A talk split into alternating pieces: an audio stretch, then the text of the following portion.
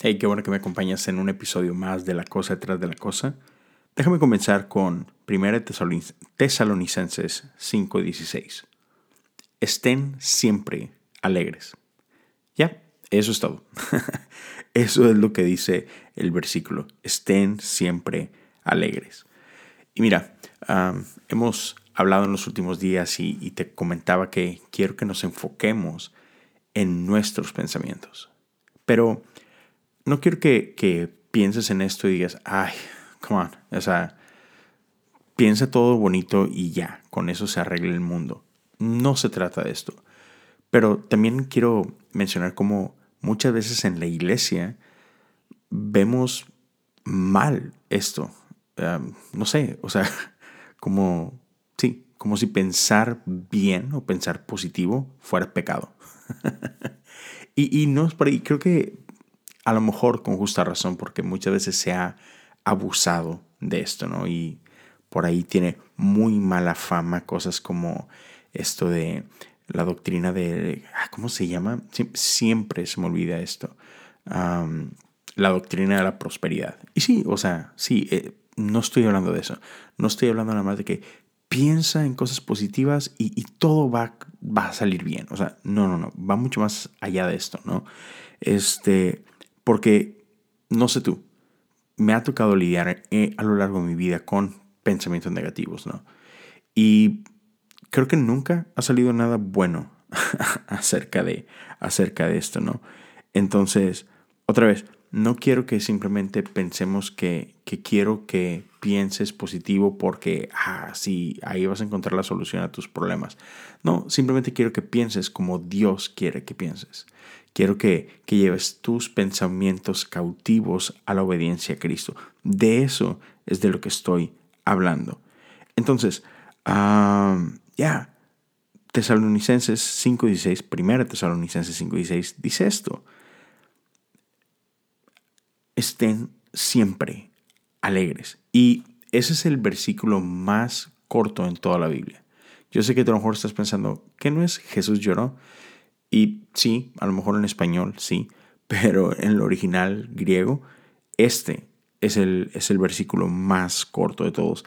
Pero a pesar de lo corto que es, tiene demasiado poder e, en sí mismo.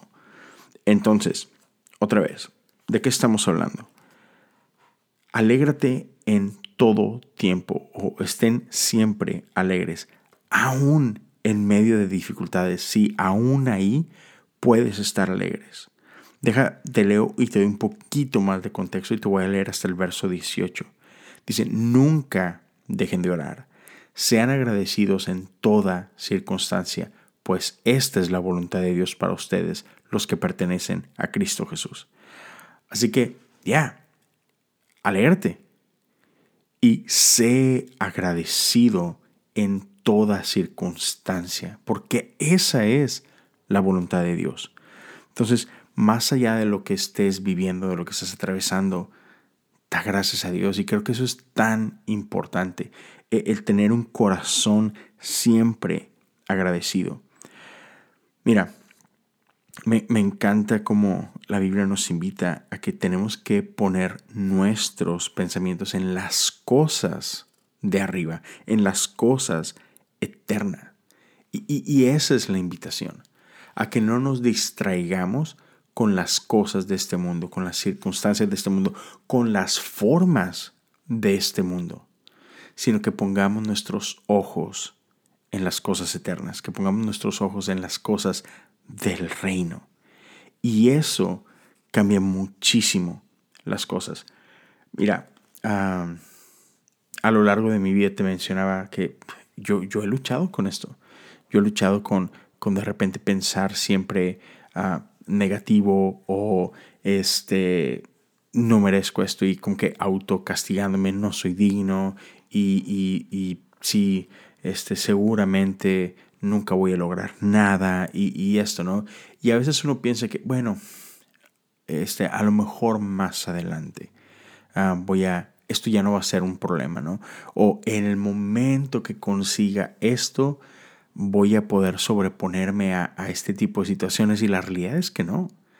la realidad es que si, si no somos intencionales en lidiar con, con el cómo pensamos, esto lo vas a seguir arrastrando, porque con nuevos retos vienen nuevos enemigos, con, con nuevas promociones vienen nuevas dificultades. Entonces, tenemos que ser intencionales y aprender a pensar como Dios quiere que pensemos. Tenemos que ya poder dominar nuestros pensamientos. Porque, otra vez, como piensas, eso haces. O sea, van conectados. Es, es muy difícil pensar mal todo el tiempo. Ah, soy un loser, no voy a lograr esto, para que lo intento y, de repente tener este como que logros increíbles. Así que, ah, no, esas cosas no suceden por error, ¿no? Normalmente gente que logra cosas increíbles pensó cosas increíbles. Entonces, otra vez, no se trata de pensamiento positivo, se trata de, ya, es, es, un poquito de hasta lógica y, realmente es, principio bíblico.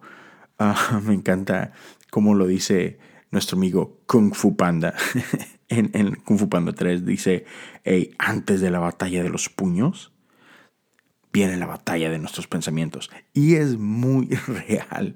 Antes de estas cosas que suceden en, el plano físico, hey, hay un montón de cosas que suceden acá en nuestra mente. Entonces, mira, te voy a decir lo que, lo que dice um, Salmos 23, 5 al 6. Me preparas un baquete en presencia de mis enemigos. Me honras ungiendo mi cabeza con aceite. Mi copa se desborda de bendiciones. Ciertamente tu bondad y tu amor inagotable me seguirán todos los días de mi vida. Y en la casa del Señor viviré por siempre. Ah, está increíble. ¿Cuántos no conocemos y hemos oído este salmo? Pero, hey, antes de sentarnos a la mesa, dice que Él primero prepara este banquete en presencia de nuestros enemigos. O sea que hay enemigos. En tu vida te vas a topar con enemigos, enemigos en, en tu mente, enemigos internos, enemigos espirituales, enemigos profesionales, enemigos relacionales. Entonces, ya, en el camino que Dios está preparando para ti, te vas a topar con oposición. Incluso Lucas 6:26 ah, nos advierte qué aflicción les espera a ustedes los que son elogiados por las multitudes, porque sus antepasados también elogiaron a falsos profetas, así como que, ya, te vas a topar con gente que realmente se opone a ti. Entonces, ¿cuál va a ser tu camino? ¿Cuál, cuál va, ¿Qué va a ser lo que vas a hacer? ¿no? Entonces, una vez más, te invito, te invito que, a que veas las cosas diferentes, a que te hables a ti mismo con lentes diferentes. Recién estaba teniendo una conversación con, con mi esposa y, y, ella lucha bastante con, con esto. Ah, su personalidad, su, ella es un uno en el enneagrama y tiende mucho de pronto este, a irse a estos lados catastróficos. Y, sí, es una situación. Pero ella me decía cómo estaba haciendo un devocional hace poco y, y en este devocional que ella hacía, e, el autor apuntaba a el jardín y, cómo Dios pone a Adán y Eva en este lugar increíble donde tenían acceso a todo y les dice, hey, solamente de este árbol no puedes comer. ¿Y qué hizo el enemigo? ¿Qué hizo el enemigo de sus almas? Los llevó, llevó su atención a esa una cosa que no podían disfrutar. O sea, hey, tenías todo un paraíso a tu alrededor. Pero ¿qué va a hacer el enemigo en tu vida? Va a llevar tu atención justamente a esa una cosa que no está pasando como tú quisieras. Te va a llevar a esa una relación que no es lo que tú esperabas. Entonces, es por eso la importancia que, que tenemos que cuidar lo que pensamos, cómo pensamos y cómo eso se empieza a traducir lo que decimos y a lo que hacemos porque el enemigo te va a llevar ahí. te va a llevar a ese lugar y te, te va a forzar que lleves tu atención a eso que no tienes, a eso que no has obtenido, a eso que, ¿sabes? Entonces, ya, tenemos que, que, empezar a ver las cosas diferentes y, y, tenemos que aprender a ver oportunidades en las pruebas. Hey, de repente, por ejemplo, yo vivo acá en Estados Unidos y, y es normal que acá las casas tengan una lavadora de platos automática, ¿no? Y chin, se, se te descompuso. Hey, ¿sabes qué? Hoy me toca lavar cosas a mano. Increíble.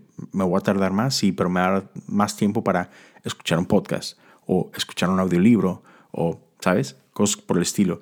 Hey, de repente, ah, man, empezó a llover y, y, no voy a poder salir y, y, hacer algunas cosas allá afuera.